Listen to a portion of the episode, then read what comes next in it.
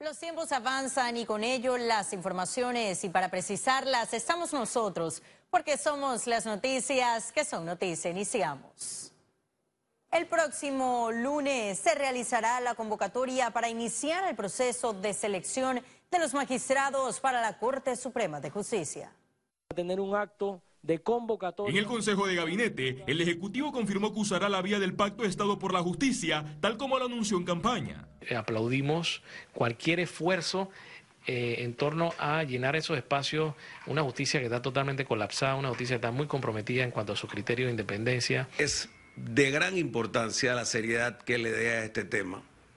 Y yo considero que él va a ser un presidente que por más pactos que hayan y por más que la ciudadanía quiera opinar, va a elegir personas de reconocida trayectoria judicial. La novedad en esta ocasión será la ampliación del pacto, incorporando el sector privado y un representante obrero que saldrá de una terna del Consejo Nacional de Trabajadores Organizados. Recordemos que históricamente este, esta labor le ha quedado muy grande a los presidentes. Eh, el, el nivel, la calidad de quienes han llegado a esos puestos ha sido muy por debajo del promedio esperado.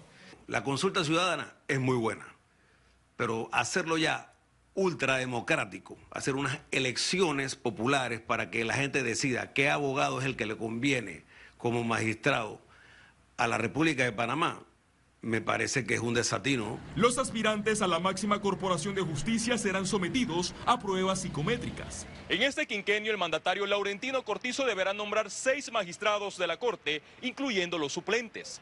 Félix Antonio Chávez, Econius. Y el exministro de Gobierno y Justicia, Dilio Arcia, fue nombrado como el nuevo fiscal general electoral. El vicepresidente y ministro de la Presidencia, José Gabriel Carrizo, envió a Marcos Casillero, presidente de la Asamblea Nacional, una nota comunicando la designación de Arcia para que éste sea sometido a ratificación en el órgano legislativo. Y los creyentes y las víctimas del caso Pinchazos anunciaron los recursos contra el veredicto que declaró no culpable al expresidente Martinelli. Rosendo Rivera, Rubén Polanco, Juan Carlos Navarro y el fiscal superior contra la delincuencia organizada, Ricardo González, pedirán la anulación del fallo. Yo solamente quiero indicarles pues, que nosotros en este momento empezamos ya la, elaboración, la conformación del escrito sustentatorio de nuestra, eh, nuestro deseo pues, de que se vea y se analice eh, la propuesta que vamos a hacer de, de anulación en este caso con causales concurrentes de casación. El otro grupo conformado por Balvin Herrera, Mitchell Downs y Mauro Zúñiga acogerá la vía del recurso de casación. a este tribunal había entrado en una situación ya señalada antes por los magistrados Díaz y el magistrado de León, que en este país los fallos se subastaban. Tenemos todos los elementos para en este periodo de tiempo en que estamos presentando estos recursos seguir abundando sobre este tema que va a estremecer al país. La anulación del fallo irá al Tribunal Superior de Apelaciones y la casación a la Sala Penal de la Corte Suprema de Justicia. Félix Antonio Chávez, Econius. Y este miércoles el ministro de Seguridad, Rolando Mirones, presentó ante la Asamblea Nacional el proyecto de ley que busca unificar los números de emergencias a nivel nacional. Los números de emergencia, ya sea bomberos, Policía Nacional, SINAPROC o el 311, se unificarán al Sistema Único de Emergencia SUME 911. Son 17 instituciones las que componen ese sistema y una vez sea aprobada la ley, se licitará la compra del sistema de tecnología que emplearán. Las oficinas del 911 estarán localizadas en la sede de la Policía Nacional. Y la Comisión de Asuntos Municipales de la Asamblea Nacional creó una subcomisión para modificar la ley de descentralización. Los diputados analizarán las distintas propuestas de los alcaldes que buscan equidad en la distribución de los recursos para ejecutar obras a nivel nacional y también atender a las comunidades. En la sesión de ese miércoles revisaron el prohijamiento de la ley que modifica los límites políticos administrativos de Ancón y Panamá y además crearon otra subcomisión para el debate del proyecto del Programa Municipal de Bienestar Animal. Tenemos que ir a las 10 provincias de las tres comarcas y hablar con todos los alcaldes y todos los representantes, que cada uno aporte a esta ley. No quiero que nos, que nos pase como nos pasó en la ley al principio, que solamente un grupo tomó la decisión y mira las falencias que hay en la ley. Necesitamos cambiar eh, junto con todos los representantes y los alcaldes, que ellos aporten. Por eso estamos haciendo una subcomisión que va a trabajar todos los días de la semana. No podemos hacer una de bienestar animal porque las alcaldías no tienen dinero y una, una ley va con la otra. Si logramos hacer que la descentralización le dé más plata a las alcaldías, vamos a crear en cada municipio un departamento de bienestar animal.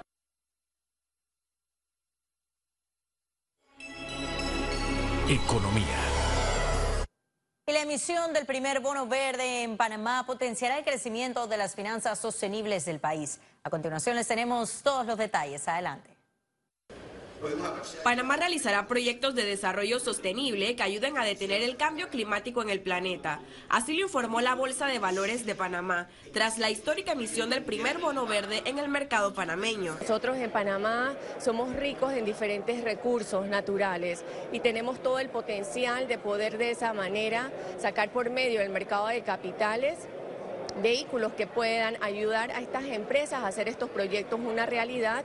El bono que asciende a unos 200 millones de dólares fue emitido por la Corporación Interamericana para el Financiamiento de Infraestructura, CIFI. Esta, a su vez, contrató a MMG Bank para estructurar y colocar esta emisión. Es eh, una innovación para Panamá, pero eh, sentimos que es un primer paso para que otros emisores sigan eh, esta iniciativa y, logremos tener un mercado de capitales consciente de la importancia de la sostenibilidad. Obviamente va a ayudar a la, diversificación de la matriz energética. Eh, nosotros ya llevamos financiando proyectos de energía limpia en Panamá. Eh, de hecho, estamos financiando dos plantas solares, un parque eólico. Hemos financiado en el pasado varias mini hidros con lo cual eh, nuestra actividad en Panamá va más que reforzarse ahora con esta emisión del bono verde. La bolsa llevó a cabo este miércoles el vigésimo foro de inversionistas, en el que llamaron al sector financiero a aplicar medidas de ciberseguridad y dirigir las inversiones y finanzas a ser cada vez más sostenibles. Un bono verde es todo aquel cuyos fondos son utilizados exclusivamente para el desarrollo de proyectos verdes elegibles. Ciara Morris, Econews, Y regresa la semana Mi Pyme de Cable Onda Empresarial, innovando con un gran concurso para emprendedores el 17 al 19 de septiembre. Para ese año las novedades serán el gran concurso Talento del Emprendedor y el programa Conectadas dirigido a mujeres emprendedoras. El evento considerado el más importante de Panamá ha reunido perfiles de edades entre 18 a 39 años, de los cuales el 38% cuentan con la intención de emprender, un 32% eran empresarios nacientes y el 30% emprendedores establecidos. La jornada contará con conferencias de profesores de la prestigiosa Escuela de Negocios de Aden Business School. Son 13 años seguidos de que Cable Onda está haciendo esto. En ese lapso hemos trabajado, educado a más de 45 mil emprendedores y este año, como todos los años, lo hemos hecho. Hemos redoblado los esfuerzos.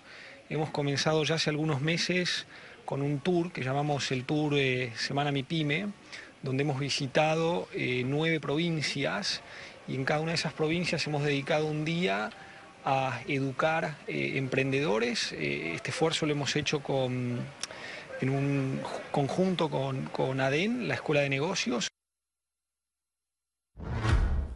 La Codeco y la APC implementan la plataforma de consulta electrónica del historial de crédito de los consumidores.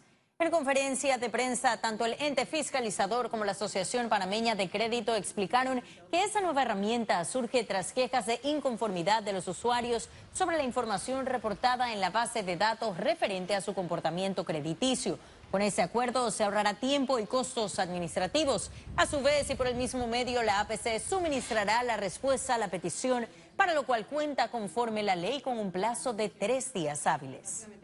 podamos de alguna manera atender más rápidas sus quejas, también podamos cambiar, eh, si, si cabe la oportunidad, cambiar eh, de manera más expedita el, el tema de las preferencias y que puedan accesar entonces a sus créditos sin problema. Y van a ser eh, tramitadas de igual manera entre ACODECO y APC eh, en forma electrónica eh, para beneficio de los, de los consumidores.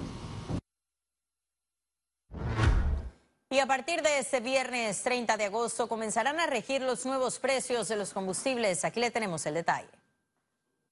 La gasolina de 95 octanos ahora tiene un valor de 779 centavos el litro, una disminución de 0.024 centavos. La gasolina de 91 octanos se situó en 761 centavos el litro, una baja de 0.013 centavos. Y el diésel quedó en 695 centavos el litro, se mantuvo sin variación. Estaremos de regreso con las notas internacionales. Pero recuerde, si no tiene oportunidad de vernos en pantalla, puede hacerlo en vivo desde su celular a través de una aplicación destinada a su comodidad. Por supuesto que es Cable On The Go, solo descárguela y listo.